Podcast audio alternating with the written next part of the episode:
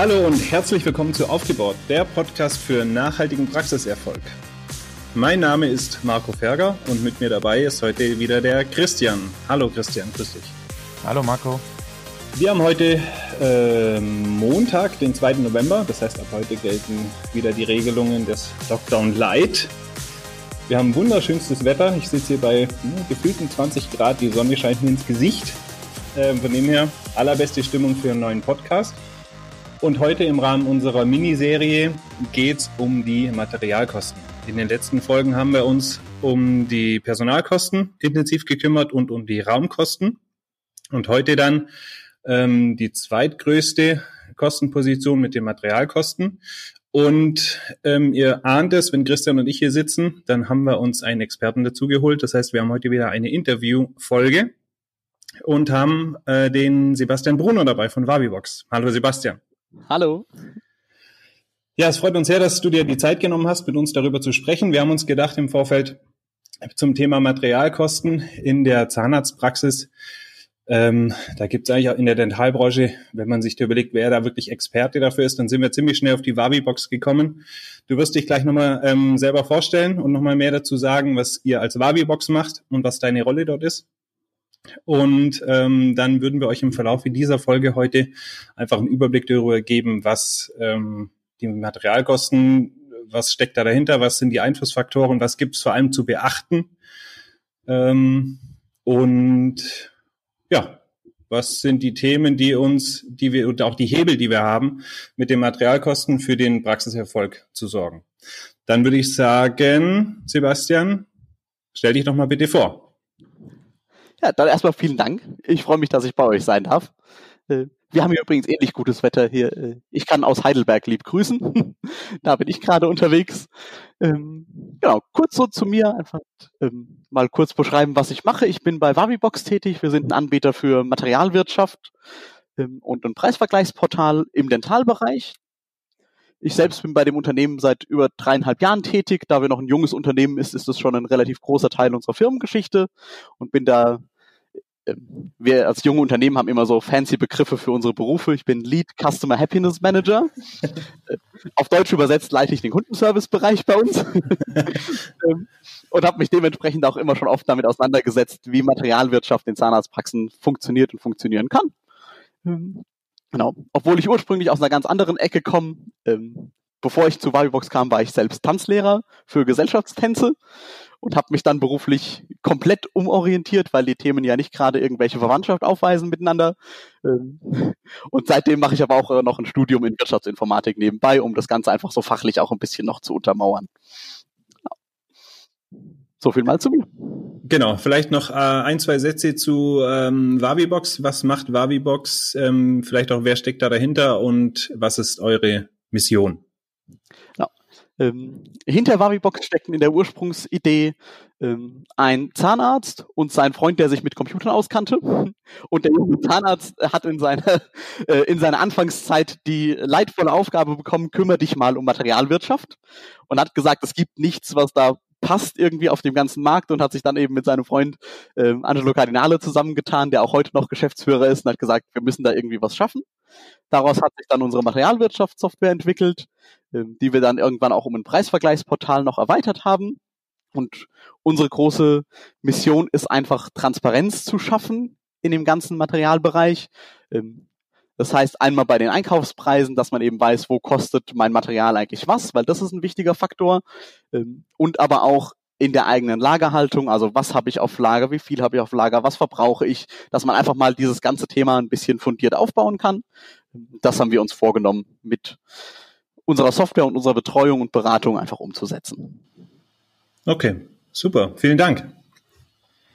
Das heißt eigentlich alle, die äh, entweder kein richtiges Materialverwaltungstool in der Praxissoftware haben oder die sagen, das reicht mir nicht, ähm, für die ist dann Wabibox perspektivisch eine Lösung, so ähnlich wie bei uns Pepito, wo ja auch Ansätze in vielen Praxisprogrammen drin sind, ne? Aber ähm, ja, eben eine eigene Software, die nur das tut, ist eben trotzdem nochmal anders, ja, umfangreicher und vielleicht auch optimaler ausgerichtet.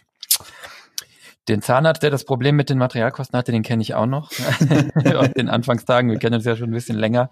An der Stelle liebe Grüße an den Simon, falls er zuhört. Ähm, Ja, und wir freuen uns, wie gesagt, dass du heute bei uns bist, Sebastian. Angelo hat sich wirklich hartnäckig gedrückt, aber ja, umso glücklicher sind wir das, umso glücklicher sind wir, dass wir jemanden da haben, der tatsächlich täglich mit Kunden telefoniert und ähm, Kunden glücklich stellt. Und äh, du hast da halt, glaube ich, wirklich äh, schon einiges erlebt und, und deswegen ist das eigentlich echt ideal. Ich glaube, bevor wir jetzt ähm, in die, ja, in, in das Thema Material und, und Beschaffung und Prozesse und so weiter einsteigen, machen das ja immer ganz gerne, weil ich Zahlen so gerne habe, dass wir einmal kurz ähm, ja einfach mal drüber sprechen, was ist die Bedeutung, warum reden wir überhaupt jetzt über Materialkosten in dieser Folge. Und der Marco hat ja eingangs schon gesagt, es ist einer der größeren Kostenblöcke, eigentlich in den allermeisten Praxen nach den Personalkosten direkt der zweitgrößte.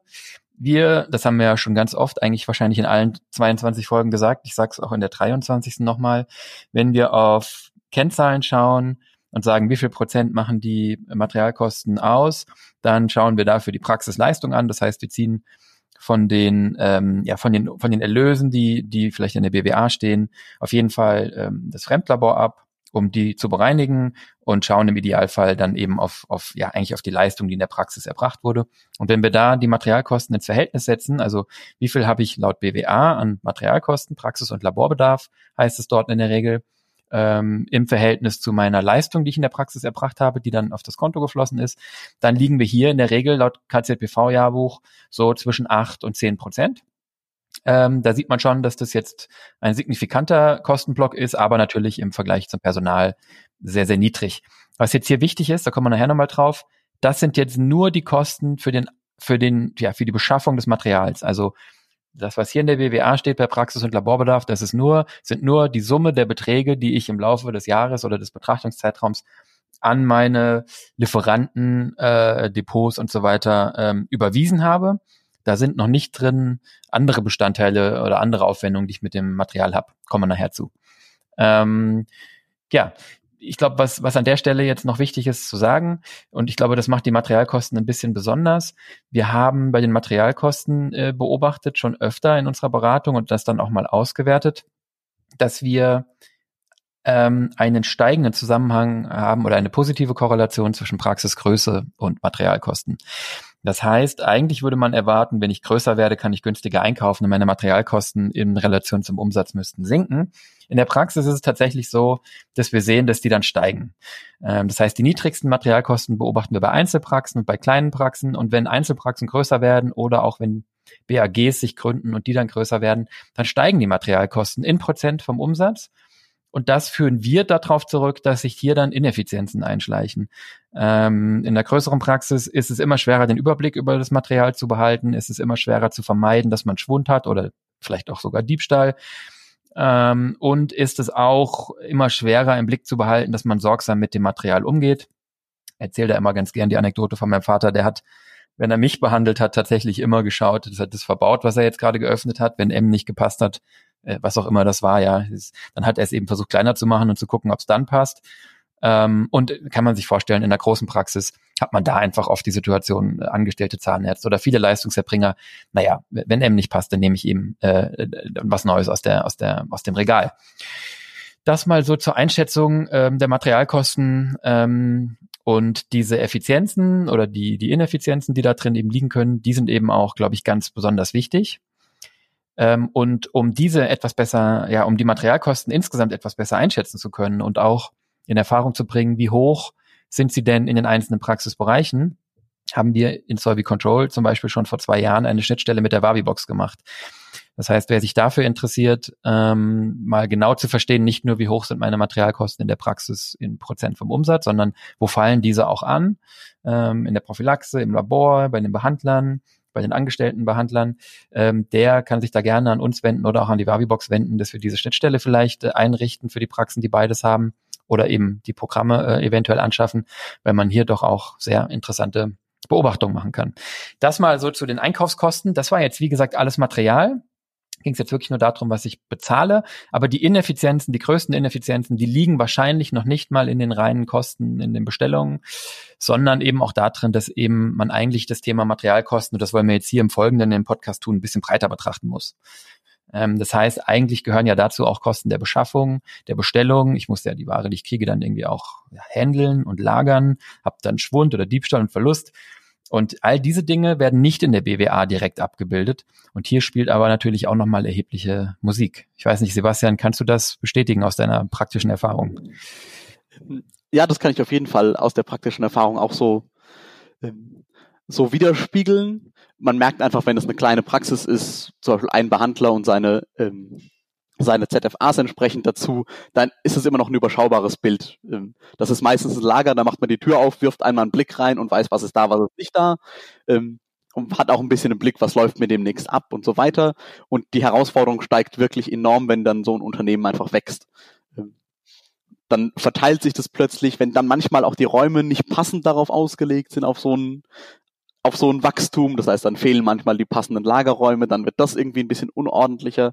Ähm, das heißt, den Effekt haben wir auch bemerkt, ähm, dass je größer so eine Praxis wird, das Thema Materialwirtschaft auch immer an Relevanz gewinnt. Genau.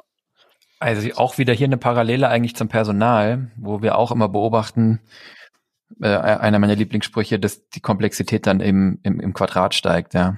Ähm, also das ist hier sicherlich äh, ganz, ganz ähnlich, ne? Ich meine, wichtig ist halt, dass man, glaube ich, auch ähm, ne, ja, also neben dem Thema Lagerhaltung natürlich irgendwie auch jemanden damit beschäftigt, das zu tun. Also neben den Raumkosten brauche ich ja auch jemanden im Team, der sozusagen im Auge hat, was haben wir noch, was brauchen wir, wo kaufe ich das, ist das angekommen, ist das sauber eingelagert. Und da müssen wir natürlich nicht, nicht drüber sprechen. Äh, auch so ein, so ein wiederkehrendes Thema Personalknappheit und die wertvolle Ressource Personal, die wir in einer der vorherigen Folgen schon beleuchtet haben, muss ich hier natürlich möglichst effizient einsetzen, ähm, weil da kann ich natürlich schnell ein Vielfaches wahrscheinlich an dem Geld verlieren, was ich sonst sparen kann. Genau, und um da auch vielleicht nochmal auf, den, auf die aktuelle Situation Bezug zu nehmen. Ähm, wir haben es ja auch schon in unserem Podcast behandelt und ich denke, das ist auch allgemein bekannt, dass die Beschaffungssituation ähm, gerade für Hygieneprodukte oder Sicherheitsausrüstung in Corona-Zeiten nicht besser geworden ist und ähm, dass da durchaus nochmal mehr Aufwand betrieben werden muss, um zu gucken, wo bekomme ich überhaupt Beispiel Masken, Beispiel Handschuhe, wo bekomme ich die überhaupt her? Die Preise sind massiv gestiegen teilweise. Ähm, und das ist sicherlich eben ein Aufwand, der einfach anfällt, der, der nicht extra vergütet wird. Ja, das ist nochmal eben genau der Punkt, der ist über die normalen ähm, Honorare abgegolten in dem Moment. Und wenn man da jetzt eben dann so ein bisschen auf Optimierung abzielt, ähm, Sebastian, ich glaube, das ist oft der An Anwendungsfall für die Kunden oder für die Praxen, wenn die dann zu euch kommen, richtig? Genau. Also das ist ähm, einer der ganz wichtigen Punkte, vor allem dieses Handling halte ich da für den, für den Entscheidenden dabei, weil das ist der Faktor, der ganz oft vergessen wird. Man sagt so, ja, okay, sie ist ja eh da, sie kann ja die Bestellung machen. Ähm, man vergleicht aber nicht, was hätte dann so jemand in den vier Stunden vielleicht sonst machen können. Und wenn ich eh eine Personalknappheit habe, was ja wirklich, wie ihr auch selbst gesagt habt, bei den meisten Praxen heutzutage eher der Fall ist. Ich glaube, kaum einer sagt mir, ja, ich habe da Helferinnen übrig, die stehen gerade da drüben und trinken Kaffee. Ähm, sondern da muss man eben einfach drauf aufpassen, ähm, wie wickle ich das effizient ab und glaube ich auch einen Mittelweg finden, ähm, wie mache ich das trotzdem kostengünstig und effizient. Mhm. Weil das natürlich auch wieder ein Faktor, den man aufwiegen muss. Ähm, Klar gibt es manchmal schnelle Bestellwege, ist die Frage, ob die dann auch in den Kosten her sich wieder lohnen. Und ich glaube, da muss einfach jeder so ein bisschen abwägen, wie viel von meiner Personalzeit kann ich irgendwie investieren in das ganze Wesen oder wo muss ich das anderweitig halt durch Einkaufspreise oder sonstige Sachen einfach ausgleichen, wo ich dann dafür mehr zahle. Mhm. Das heißt, du sagst eigentlich, im Prinzip gibt es nicht die Patentlösung oder ähm, sozusagen die, die eine Meinung, ihr müsst das so oder so machen. Eigentlich wie in allem, was wir in diesem Podcast hier seit 23 Folgen besprechen, ist das eine Frage der Austarierung. Und wo bin ich als Praxis in diesem äh, ja, in diesem Kontinuum, sage ich mal, ja, oder auf dieser Achse, kümmere ich mich überhaupt nicht um die Materialverwaltung und irgendjemand macht das irgendwie in einem furchtbar händischen Prozess oder bin ich da voll effizient durchgestrafft ähm, und, und wo bewege ich mich da, ja, und, ähm, und das ist ja eigentlich oft so, dass man ja, auf jeden Fall mit ein paar einfachen Mitteln wahrscheinlich schon relativ, äh, relativ weit kommt. Die 80-20-Regel, mhm. äh, wenn ich mich da bisher kaum drum gekümmert habe, dann habe ich da wahrscheinlich äh, relativ viel Potenzial. Ja. Ich meine, wenn man natürlich sich, man muss sich vor Augen halten, so eine Stunde von, von, von, von ähm, einem Mitarbeiter oder einer Mitarbeiterin sind eben schnell auch schon paar 20 Euro. Ja. Ähm, und ich glaube, das ist was, das ist so eine Betrachtung, die man gar nicht macht, ja. Wenn man da sozusagen jedes Mal äh, paar 20 Euro auf den Tisch legen müsste, wenn die Kraft eine Stunde gearbeitet hat, ja. dann würde man, glaube ich, viele Dinge da auch anders machen. Dann ist es eben so, passiert eben so nebenher und deswegen nimmt man das gar nicht so richtig wahr unter Umständen, welche Zeit da verloren geht. Ja. Im Prinzip ist das natürlich der Treiber der Digitalisierung, der hier auch wieder einfach das Praxisteam schlagkräftiger machen kann. Ich finde es sehr spannend, was man so in der Dentalbranche ähm, für eine Bandbreite erlebt. Mhm in diesen Prozessen. Also ich habe wirklich schon Praxen gesehen, die steigen dann um von ähm, Fax-Bestellformularen, auf denen man noch äh, eingetragen und Kreuzchen gemacht hat, mhm. äh, bis wirklich hin zu voll digitalen Lösungen. Da ist kein Stück Papier mehr unterwegs. Äh, mhm. Die sind fast vollautomatisiert. All diese Bandbreite habe ich schon entdeckt in, in der Dentalbranche mhm. und das finde ich daran so spannend. Also man kann nicht sagen, die Branche an sich hat da irgendwie ein Vorgehen, sondern das geht noch sehr, sehr weit auseinander. Ja. Ja. Das ist interessant, weil wenn man auf andere Branchen guckt, also ich habe einen Befreund ähm, oder einen Bekannten ähm, bei uns hier in, in Itstein, der ist Apotheker. Und gut, äh, bei einer Apotheke hat das Thema Material eine andere Bedeutung, weil am Ende ist es ja so ähnlich wie Einzelhandel oder es ist eigentlich Einzelhandel. Und die Materialkosten sind bei denen natürlich ganz relevant. Aber da habe ich immer gedacht, das ist eigentlich so ein kleiner Ausblick dahin, wo das hier eigentlich auch gehen könnte, weil man hat es mit ähnlichen Dingen zu tun. Man hat es mit, mit verderblichen relativ teuren Produkten zu tun, ähm, wo man eigentlich jederzeit wissen möchte, wo die einzelne Packung ist, wie viel da ist. Und bei denen, ähm, und das ist sicherlich eine Entwicklung, in die es hier oder in die Richtung es hier auch geht, bei denen ist diese Vision, glaube ich, der Vollautomatisierung wirklich schon da. Ja. Ich meine, als Apotheker habe ich natürlich irgendwie in meinem in meinem Schrank dann irgendwie immer X Ibuprofen und ne, habe ich einen Höchst- und Mindestbestand. Kommen wir nachher vielleicht auch nochmal drauf, wie man das in der Zahnarztpraxis macht. Aber da ist es wirklich so weit, dass der Computer im Prinzip nachbestellt, wenn ich ihn nicht aufhalte. Ähm, wenn ich heute davon irgendwie sechs verkauft habe und nur noch vier da sind. Ja. Naja, kommen wir nachher drauf. Genau. Dann wollen wir jetzt mal äh, einen Blick auf die verschiedenen Materialarten werfen und vor allem nochmal definieren, von was reden wir denn jetzt. Also es geht bei den Materialkosten nicht äh, darum, äh, wenn wir Behandlungseinheiten kaufen, zum Beispiel. Ne? Das wandert direkt ins Anlagevermögen und äh, kommt natürlich hier in den Materialkosten nicht vor. Wir sprechen hier natürlich vom Verbrauchsmaterial, was allein schon sehr mannigfaltig ist. Und dazu kommen noch kleinere Instrumente und Geräte, ähm, die auch unter die Materialkosten fallen. Jetzt ähm, würde ich vielleicht mal nochmal an dich weitergeben, Sebastian, zu den Verbrauchsmaterialien. Kannst du da so einen groben Überblick geben, was da so die Kategorien sind, äh, die da überwiegend äh, so die High Runner vielleicht auch sind? Okay, also ich, ich glaube, von den Kategorien her ähm, muss man da gar nicht zu tief äh, einsteigen, was für mhm. verschiedene mhm. Kategorien es da in sich gibt. Ähm, ich glaube, der wichtige Teil ist, dass sich diese Verbrauchsmaterialien auch in manche Dinge unterscheiden, ähm, die einfach ersetzbar sind okay. durch ähnliche Produkte, mhm. aber auch Dinge gibt, die man wegen bestimmten Qualitätsmerkmalen einfach bezieht. Okay. Also es wird immer Produkte geben, da sage ich als, äh, als behandelnder Arzt zum Beispiel, ich brauche dieses Material von einem bestimmten Hersteller, weil ich genau weiß, wie sich das verhält, ähm, wie ich damit arbeiten kann.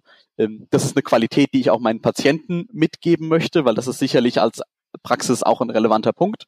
Ähm, nehmen meine Kunden das auch als Qualität oder meine Patienten in dem Fall als Qualität wahr.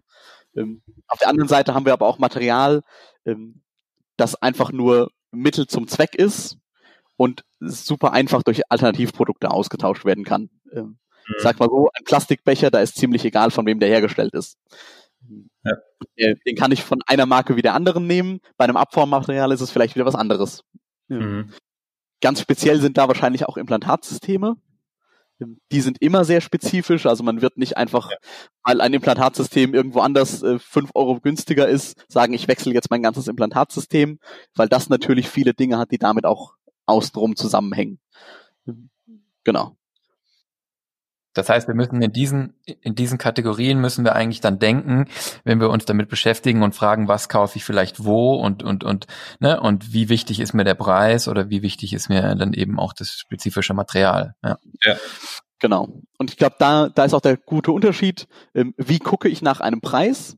Wenn ich sage, äh, mein Abformmaterial ist immer von einem bestimmten Hersteller, ist also immer Produkte der gleichen Marke, mhm. dann vergleiche ich die Preise an sich ja nur unter den Händlern, die sowas verkaufen. Das heißt, dann gucke ich nur und sage, ich habe dieses Material und ich will wissen, wo kann ich genau das beziehen. Und bei den anderen Materialien, da vergleiche ich auch die Produkte untereinander. So, und kann dann gucken, okay, die andere, der andere Hersteller probier, äh, produziert mhm. vielleicht einfach günstigere Becher oder äh, Watterollen oder was auch immer und kann dann den Hersteller wechseln. Das werde ich bei dem anderen Material nicht tun. Da vergleiche ich dann nur ein bisschen, wo kann ich das eigentlich für welchen Preis kaufen.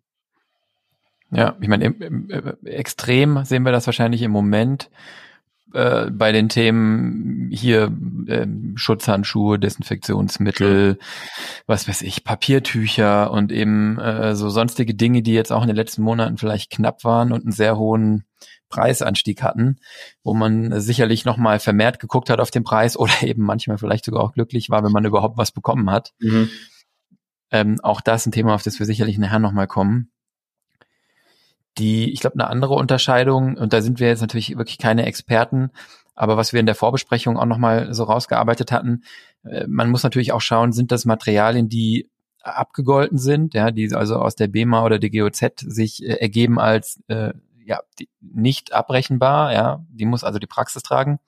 Oder sind das Materialien, die abrechnungsfähig sind, das heißt, ähm, die ich ja an, äh, in der Abrechnung an den Patienten oder den Kostenträger eben weitergeben kann wie gesagt, ich, ich glaube im Detail ähm, ist das ist das äh, vielen Zahnärzten und den Abrechnungskräften natürlich schon bewusst. Vielleicht an der Stelle nochmal Verweis auf auf unsere Folge neun mit der Regina Kranz, die dazu ja auch was gesagt hat. Ja. Ähm, aber ich glaube, diese Betrachtung äh, spielt hier natürlich auch nochmal rein, dahingehend, dass ich natürlich insbesondere bei diesen, äh, ja, bei diesen abgegoltenen äh, Materialien natürlich vieles drin habe, ähm, was ich eben so in der Praxis einfach eh da haben darf. Ja, also Sprechstundenbedarf und ähm, ja eben die ganzen Hygienethemen, ja, die ganzen Verbrauchs Standardverbrauchsmaterialien, die kann ich natürlich nicht abrechnen. Und bei denen ist natürlich dann so, dass ich hier eben auch den Kostenvorteil dann tatsächlich in der Praxis behalte, während ich beim Material, das ich abrechne. Also zum Beispiel, du hattest eben Abformmaterial genannt oder Anästhetika oder so, die ich dann ja in Abrechnung bringen kann. Ähm, natürlich auch auf den Preis schauen muss und das gewisserweise auch meinem Patienten schulde. Diese Preisersparnis aber letztendlich nicht bei mir in der Praxis hängen bleibt, sondern sich einfach in Form von einer niedrigeren Patientenrechnung ausdrückt, was natürlich auch erstrebenswert ist, weil mhm. dann hat der Patient äh, äh, mir im Idealfall die Leistung bezahlt und nicht unnötig Geld für überteures Material ausgegeben. Genau. Ja.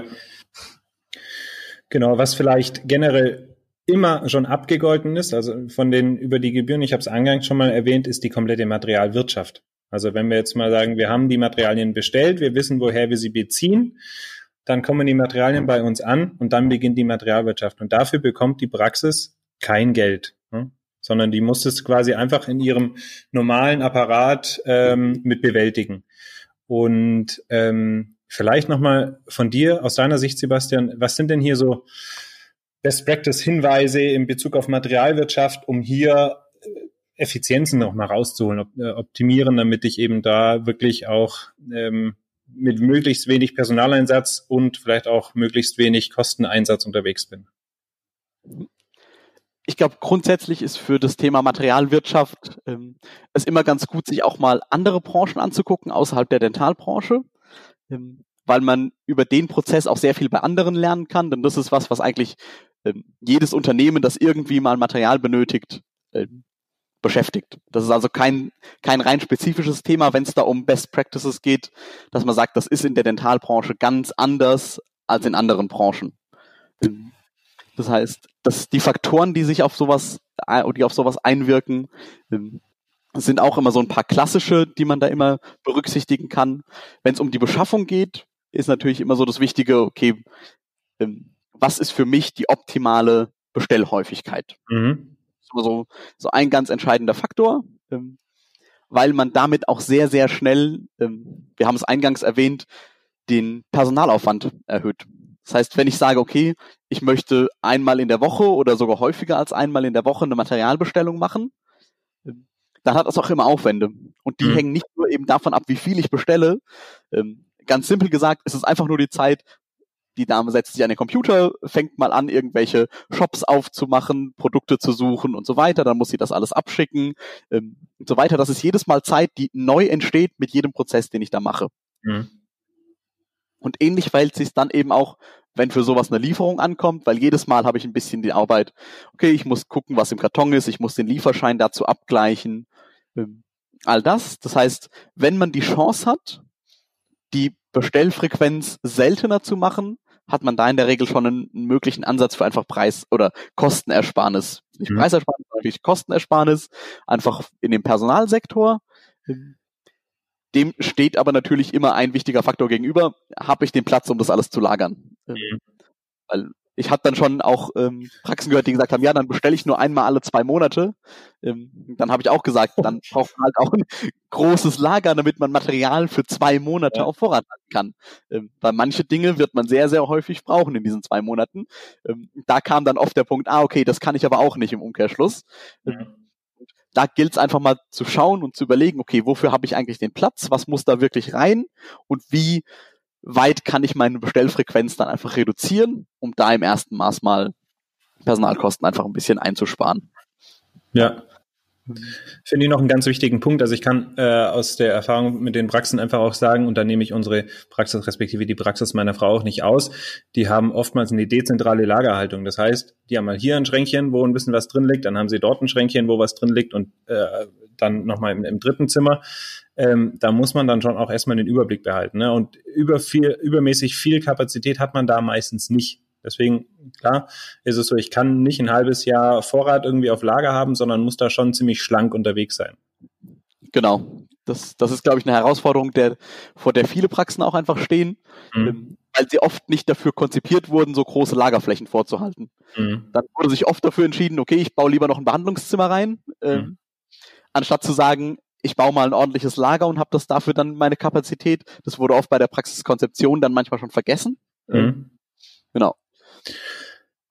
Siehst du da Unterschiede, wenn man sagt, ich habe ja, ich sage, nenne es jetzt mal einfaches Verbrauchsmaterial, wie zum Beispiel eben Handschuhe, Masken, Desinfektionsmittel, wird vielleicht anders gehandhabt als ähm, Materialien, die zum Beispiel MHD haben oder ähm, Abfuhrmaterialien oder sonstiges. Gibt es da einen Unterschied in der Handhabung? Also natürlich sollte man bei Materialien, die vor allem ein Verfallsdatum haben, immer sehr genau abwägen, wie oft brauche ich dieses Material wirklich, ähm, weil sonst schmeißt man faktisch einfach Geld in den Müll. Ähm, da bringt es mir auch nichts zu sagen, okay, ich kriege irgendwo Mengenrabatte. Das ist ja mhm. auch was, was man ganz oft sieht und denkt, ah, okay, wenn ich davon fünf Packungen besorge, dann kostet es mich einen Euro weniger pro Packung. Mhm.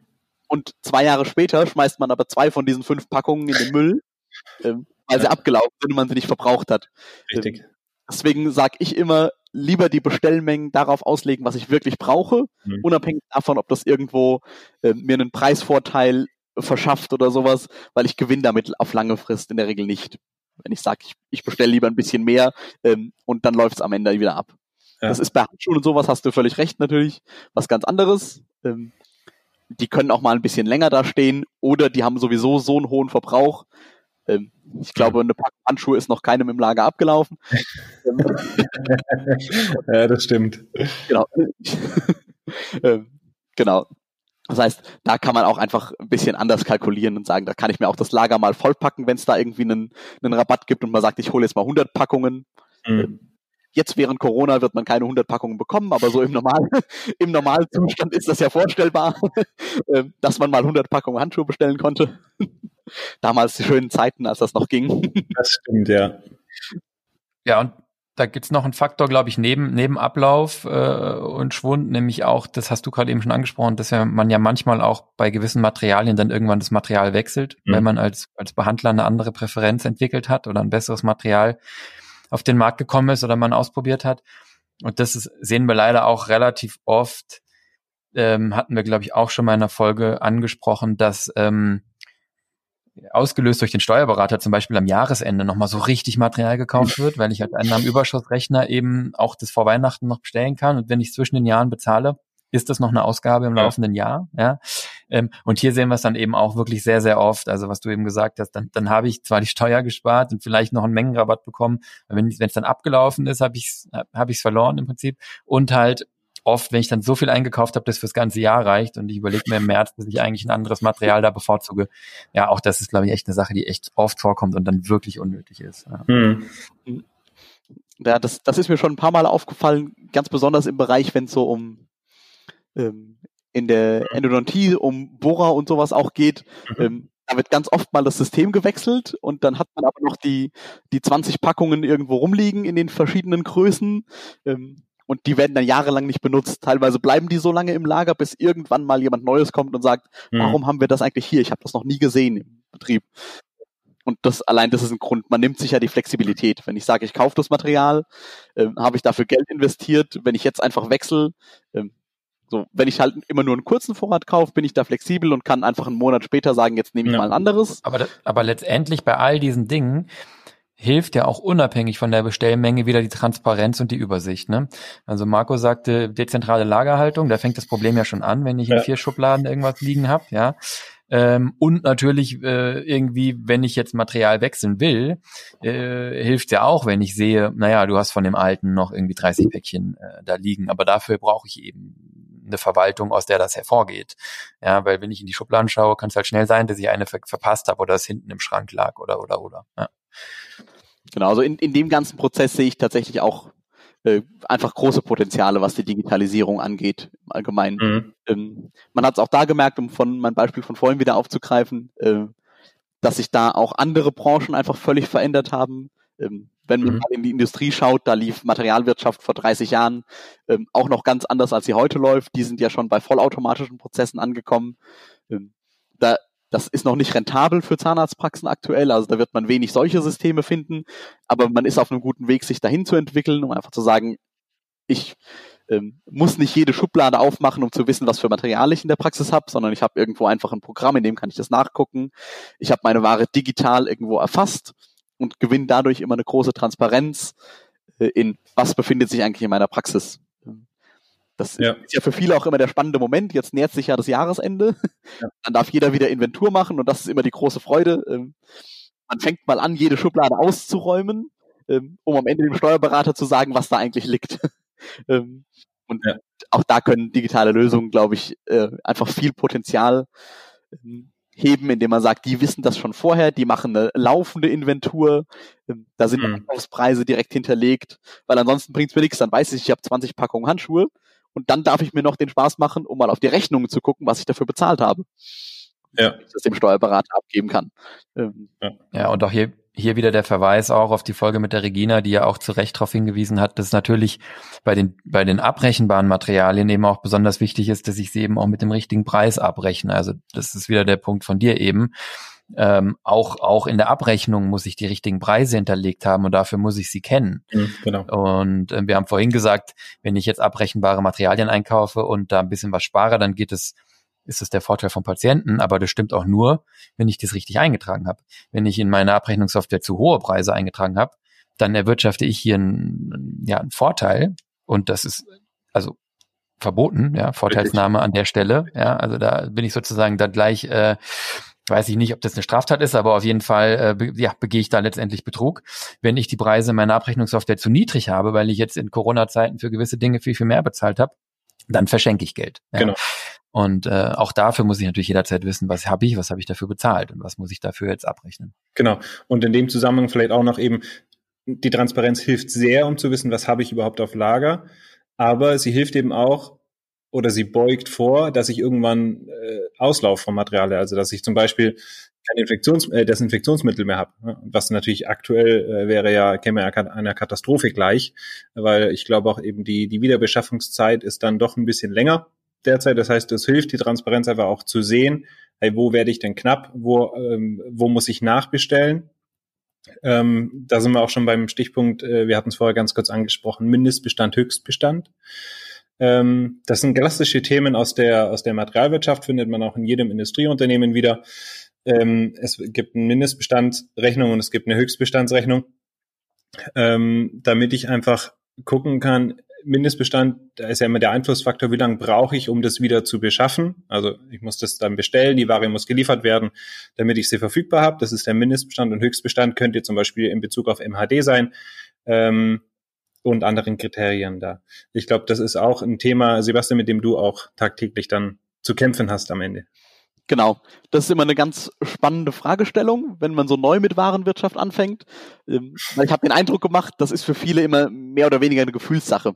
Ähm, das heißt, es gibt einfach jemanden, meistens wer das Material verwaltet, der kennt das schon ein bisschen, der hat seine Erfahrungen in der Praxis und da weiß man einfach, ah, okay, da liegt noch eine Packung, das gehe ich jetzt mal bestellen. Ähm, und dieses Wissen, das ist, glaube ich, ein großer Vorteil. Das kann man auslagern einfach in ein System, weil umso schlimmer wird's, wenn die Dame, die das bisher gemacht hat, plötzlich nicht mehr da ist. Wenn man das nicht irgendwo definiert hat, ähm, das könnte in der Theorie kann sowas auch ein handschriftlicher Zettel sein. Aber ich glaube, wichtig ist es, sowas wirklich mal zu definieren und zu sagen, okay, von diesem Produkt habe ich einen Mindestbestand von einer Packung und dann muss ich das nachbestellen. Ansonsten bricht, selbst wenn die nur einen langen Urlaub macht, bricht das absolute Chaos aus. Man kommt nach dem Urlaub zurück und das Lager steht voll, weil sie hat, äh, wusste keine Höchstbestände, sondern sie hat einfach mal nach Gefühl bestellt, die Vertretung. Und ähm, dann ist plötzlich das Lager voll. Das sind alles so Fehler, die man vermeiden kann. Wenn man vorher sagt, ich mache eine richtige Materialwirtschaft, im einfachsten Fall natürlich mit einer digitalen Lösung, bevor man da anfängt, Ordner zu führen, ähm, um Mindest- und Höchstbestände einfach gut im Blick zu halten. Und es ist eigentlich kein Hexenwerk, also da gibt es auch Faustregeln für, an denen man sich einfach orientieren kann. Ähm, man sagt, okay, ich will alle zwei Wochen meine Bestellung machen, dann kann ich über den Daumen peilen, wie viel werde ich denn so in, in zwei Wochen verbrauchen. So, dann hat man meistens eine ganz gute Vorstellung, dann kalkuliert man noch ein bisschen Lieferzeit mit ein ähm, und schon hat man einen Mindestbestand. Hm. Ist immer was ganz Gutes. Ja, das ist natürlich ein klassischer Fall, wo sich eine Software wirklich bewährt, weil man damit natürlich so einen Prozess in Software gibt, da ist er dann vorgehalten und nachgehalten und dokumentiert und die Vertretung kann sehen, was passiert ist, wann zuletzt bestellt wurde, wie viel noch da ist und was eingegeben wurde, was mindestens da sein sollte und in der Industrie würde man oder ja in Unternehmen spricht man dann von Key People Risk. Ja, also ich habe da ein Risiko, eine Abhängigkeit von einer Person, wenn die das auf Zettel macht und wenn die weg ist und alle anderen sagen, die hat da so ein paar Ordner, aber ich traue mich da nicht dran, habe ich ein Problem. So, wenn das die Software natürlich dann vorschlägt und jemand anderes weiß, wie man die bedient und die Mengen vorgegeben kriegt, genau wie du sagst, perfektes Beispiel für Digitalisierung. Ja. ja. Genau, und auch, ich glaube auch in dem ganzen Prozess schafft es einfach grundsätzlich auch damit hm, Effizienzen, indem man sagt, der Einkaufsprozess ist halt viel einfacher geworden. Ähm, wenn man mal ein paar Jahre zurückblickt, das hat sich ja schon mhm. stark verändert, wirklich von den äh, von stark außendienstlastigen Geschäften. Das war ja in der Dentalbranche bis vor einiger Zeit noch der Klassiker. Da kommt der Außendienst vorbei, nimmt die Bestellung auf und man hat es drei Tage später in der Praxis. Ähm, hat sich das hingewandelt zu Online-Shops und jetzt eben auch so zu Marktplätzen wie Wavibox und andere das auch am Markt einfach mit anbieten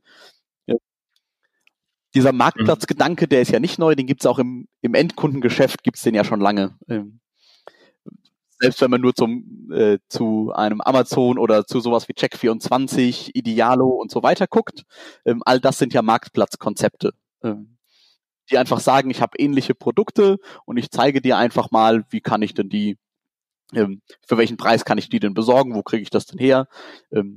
Wahrscheinlich haben die meisten auch schon mal nach einem Hotel bei Booking.com gesucht. Ähm, das ist auch ein ähnliches Konzept. Da sage ich, ich brauche ein Hotel in Hamburg, dann sehe ich halt, mhm. was für Hotels ich in Hamburg zur Auswahl habe.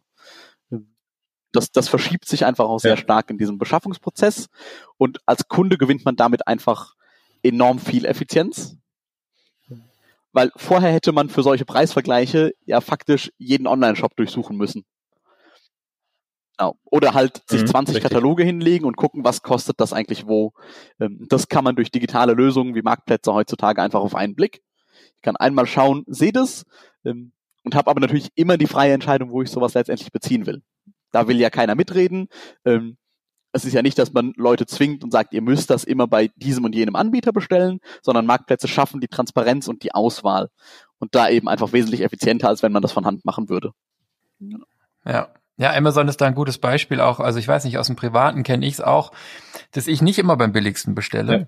aber äh, sondern ja, es hilft aber einfach zu wissen, wo, wo liegen denn hier Preise, mhm. ja, und äh, ne, was ist ein realistischer Preis und und ähm, und wenn eben hier mein Elektronikfachmarkt in der Nähe einen, einen Preis hat, der auch nur in den, der da irgendwie eine Größenordnung ist, ja, ich da aber noch eine Beratung kriege oder das nach Hause geliefert kriege oder oder oder, genau, das ist eben eine Abwägung, ja, ja. genauso ist es hier, ja. ja ganz wichtig. Ich meine, ähm, die, ähm, die Frage, mh, hm, Händler, äh, bei wem bestelle ich was, Abhängigkeit von Händlern, ähm, gibt es da noch irgendwelche Best Practices, irgendwelche Erfahrungsberichte, die du, die du, die du teilen kannst? Ich kann nur eine Empfehlung mitgeben, ähm, weil ich es immer wieder erlebe, man macht sich von bestimmten Händlern manchmal zu sehr abhängig. Ähm, weil klar, man hat mit denen vielleicht schon eine, eine jahrelange Geschäftsbeziehung, äh, kriegt da auch ganz gute Konditionen. Ähm, und versucht dann den meisten Umsatz darüber zu machen. Man gibt aber damit natürlich auch so einem Marktteilnehmer eine gewisse Macht über, über das eigene Verhalten, weil man plötzlich an jemanden gebunden ist ähm, und vielleicht gar nicht mitkriegt, dass der irgendwie Preise erhöht oder ähm, Serviceleistungen reduziert hat. Das kriegt man vielleicht erst viel später mit. Ähm, und man erschwert sich einfach mit der Bindung an jemanden immer den Wechsel zu anderen. Wenn man sagt, ich baue mein System von vornherein so, mhm. dass ich da irgendwie flexibel und unabhängig bin, ähm, dann habe ich da einfach meistens die bessere Lösung. Ähm, um es jetzt mal kurz auf Materialwirtschaft äh, umzumünzen. Ähm, ich weiß, dass es viele Lieferanten am Markt gibt, die zum Beispiel Warenwirtschaftslösungen anbieten. Und ähm, ehrlicherweise ist die Einführung einer Materialwirtschaft nichts, was in fünf Minuten erledigt ist. Das ist Thema, da muss man einfach ein bisschen, ähm, bisschen Zeit rein investieren auch, damit das hinterher aber die Zeit wieder spart. Wenn man sich mit so einer Lösung jetzt aber zum Beispiel an einen festen Händler gebunden hat und gesagt, ich habe da lange Zeit investiert, um sowas einzuführen und zu pflegen, ähm, und dann ist man mit diesem Anbieter nicht mehr zufrieden. Das kann ja mal vorkommen. Irgendwann denkt man sich, oh, ich würde gerne mal wechseln. Und dann steht aber immer noch dieser Block dazwischen, weil man sich abhängig gemacht hat dadurch. Dass man gesagt hat, ich habe ein System an einen Händler gekoppelt. So. Da ist man mit unabhängigen Systemen mhm. natürlich meistens besser dran, weil dann ist der Wechsel relativ problemlos, ohne dass man dieses System eben mit dazu hat. Ja, das ist genau der Grund, warum das so genial ist, von Händlern solche Systeme anzubieten. Ne? Ja. In der Betriebswirtschaftslehre nennt man das Login. Ja, genau. Äh, ich habe mit dem Kunden, der mein System einsetzt, genau. Login, der hat halt eine Wechselhürde. Ne? Richtig. Ja. Ich meine, das ist für mich eigentlich auch eine der Lehren aus dem Jahr 2020. Ähm, ohne das, ohne das nervige Wort mit, mit C vorne jetzt wieder hundertmal zu nennen, aber ich glaube, ich glaube, unabhängig von, jetzt nenne ich es doch, unabhängig von der Covid-Pandemie, ähm, gab es ein paar Ereignisse in 2020, die uns gelehrt haben, dass eine Abhängigkeit von einem Anbieter problematisch sind. Ja. ja. Ähm, haben einige Zahnarztpraxen und Arztpraxen auch am eigenen Leib erlebt im Bereich Zahlungsverkehr und so weiter, ja. Ähm, das ist einfach immer problematisch, wenn ich an einer Stelle komplett abhängig bin und eine Firma wie Pluradent, ähm, super schade, langjähriger Partner von uns, die ja zum Glück weitermachen, genau. ja. Aber da gab es doch einige Praxen, die da einen kurzen Schockmoment hatten und gedacht haben, verdammt, ähm, ich beschaffe alles bei Pluradent, ja. Und will jetzt auch nicht sagen, dass man das unbedingt ändern muss, Herr Marco Wind. ähm, aber will nicht sagen, dass man das unbedingt ändern muss, ja. Ich glaube auch gleichzeitig glaube ich schon auch äh, an das Modell, ich habe einen vertrauten Partner, ja, das ist schon okay, ja. Aber genau wie du sagst, Sebastian, ein Backup und ein Plan B und keine alt, keine hundertprozentige Abhängigkeit. Das ist genau. immer. Wo, die wird ja, ja, heutzutage auch oft noch über den, den Techniker-Service primär geschaffen, diese Abhängigkeit das ist immer noch eine Leistung, mhm. die sehr viele ähm, Depots einfach an den Materialumsatz koppeln.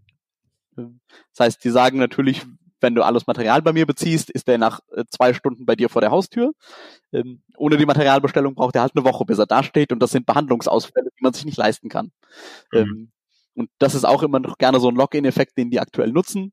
Ähm, auch da tun sich am Markt natürlich alternative Konzepte auf. Ich habe auch schon die ersten Depots gesehen, die gesagt haben, dann mache ich meine Materialpreise ähm, günstiger und dafür meinen Techniker-Service eben teurer.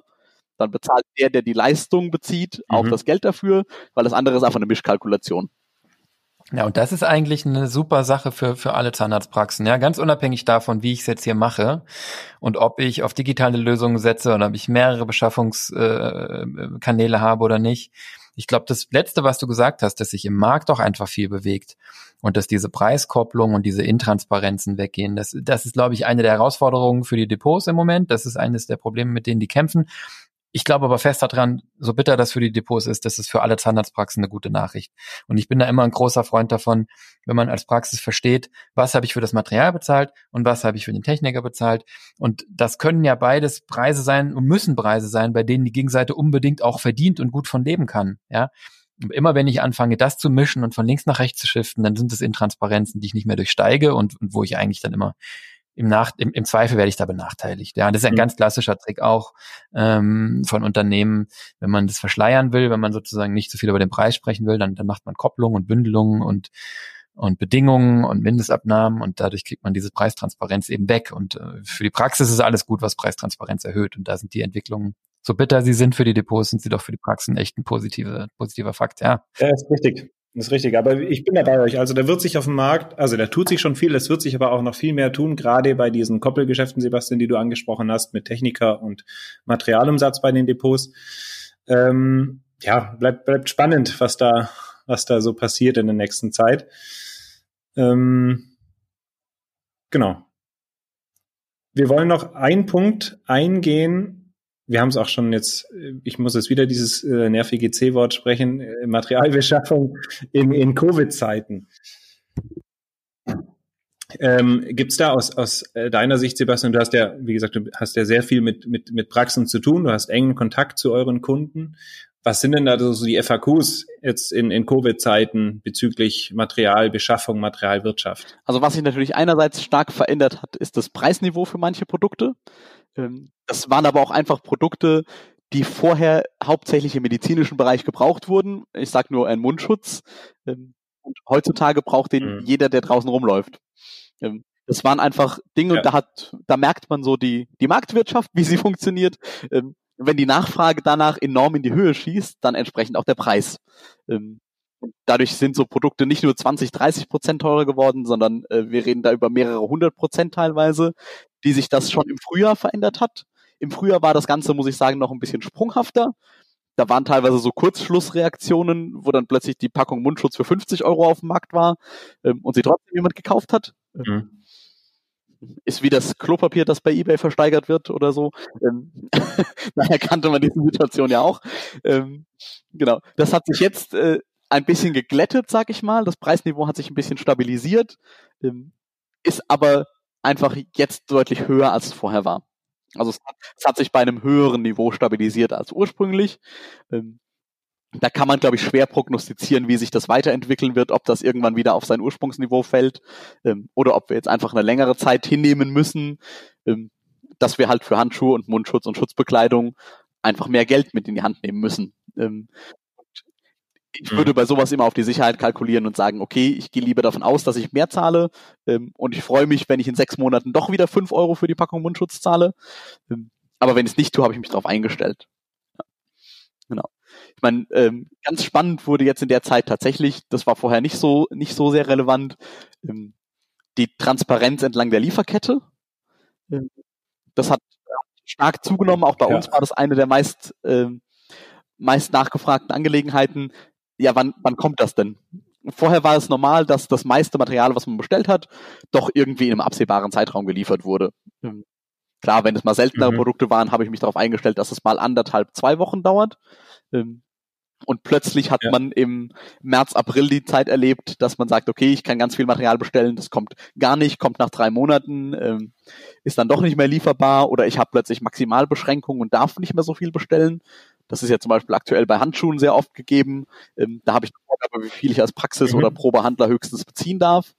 Ähm, das kannte man vorher auch nicht. Ähm, und das, das wurde, glaube ich, ein sehr wichtiger Punkt zu wissen, wann kommt eigentlich meine Lieferung, weil es halt mhm. halt nicht mehr dem alten Standard entsprochen hat. Ja, wenn ich es bestelle, ist es in drei Tagen da.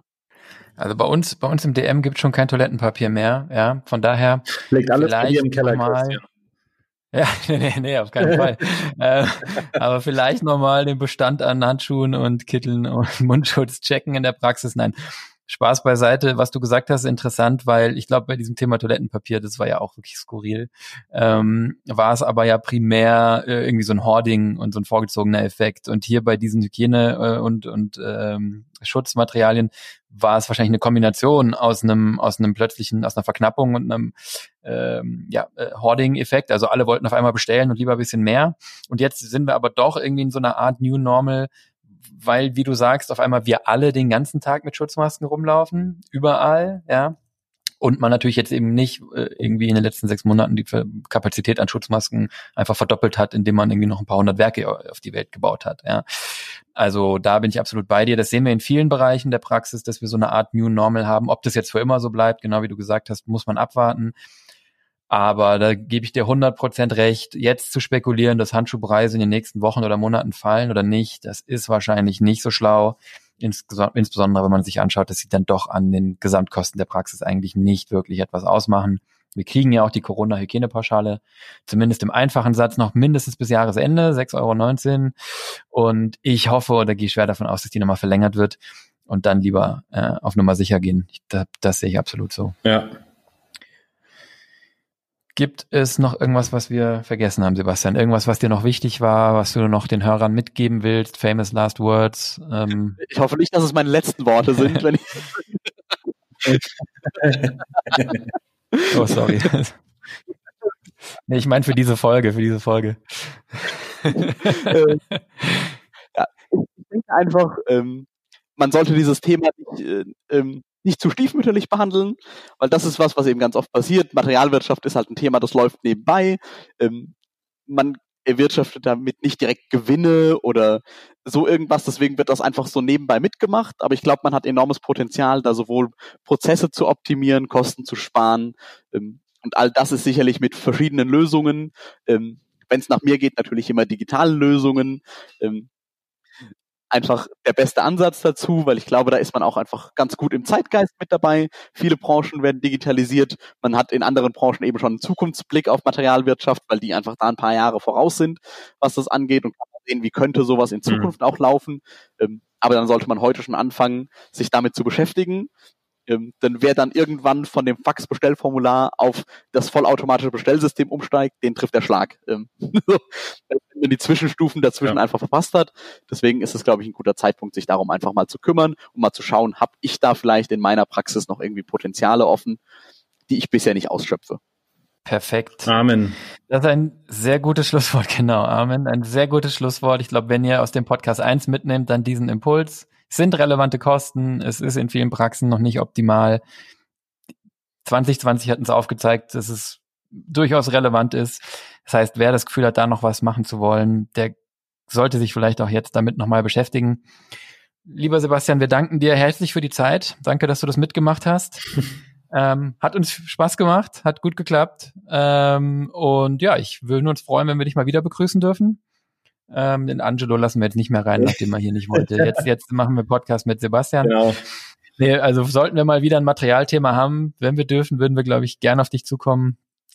Und was, was uns, was uns eint, ist, ähm, glaube ich, als Firmen, ja, die, die Vision, einfach unseren, unseren Zahnärztinnen und Zahnärzten das Leben leichter zu machen mit digitalen Tools. Und wir haben jetzt in dem Podcast auch gemerkt, dass wir da das wussten wir ja vorher schon, sehr, sehr viele äh, ähnliche Gedanken haben und ähnliche Nutzen in unseren Produkten. Und deswegen arbeiten wir auch schon so lange und so gut mit euch zusammen.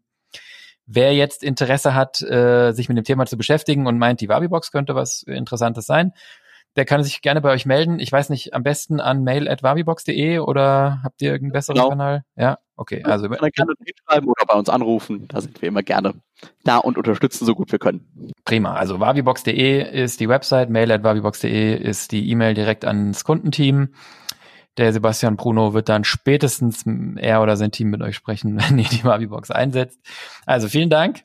Da spreche ich äh, auch äh, für den Marco sicherlich. Ja. Hat Spaß gemacht, war sehr informativ und vielleicht bis zum nächsten Mal. Ansonsten. Vielen Dank, dass dabei seid bei euch. Ja, gerne, gerne, gerne. Ansonsten an unsere Hörer, wir hoffen wie immer, dass euch der Podcast gefallen hat. Ähm, wenn das der Fall ist, dann wie immer gerne abonnieren im Podcast-Client eurer Wahl. Gebt auch unbedingt, äh, wenn ihr möchtet, eine Bewertung ab. Das freut uns immer sehr, ist wirklich eine Motivation für uns, wenn wir eine positive Bewertung kriegen und hilft uns auch, dass wir gesehen werden. Und erzählt bitte unbedingt, unbedingt euren Kollegen, euren ja, mit Zahnärztinnen und Zahnärzten, euren Mitpraxismanagerinnen und Praxismanagern oder wer auch immer hier zuhört, erzählt bitte allen in der Dentalbranche dazu, wenn ihr den Podcast gut findet, dass es ihn gibt und wo sie ihn finden, weil wir freuen uns, wenn möglichst viele zuhören, dann macht es uns am meisten Spaß und dann werden wir noch besonders viele Folgen nachschieben. Ja, dann noch einen schönen Abend. Die Sonne ist mittlerweile weg, stockdunkel, hm. immer noch warm. Ja. Bleibt gesund und macht's gut, ihr zwei. Bis zum nächsten Mal. Tschüss, Sebastian. Danke. Ciao, Christian. Ciao.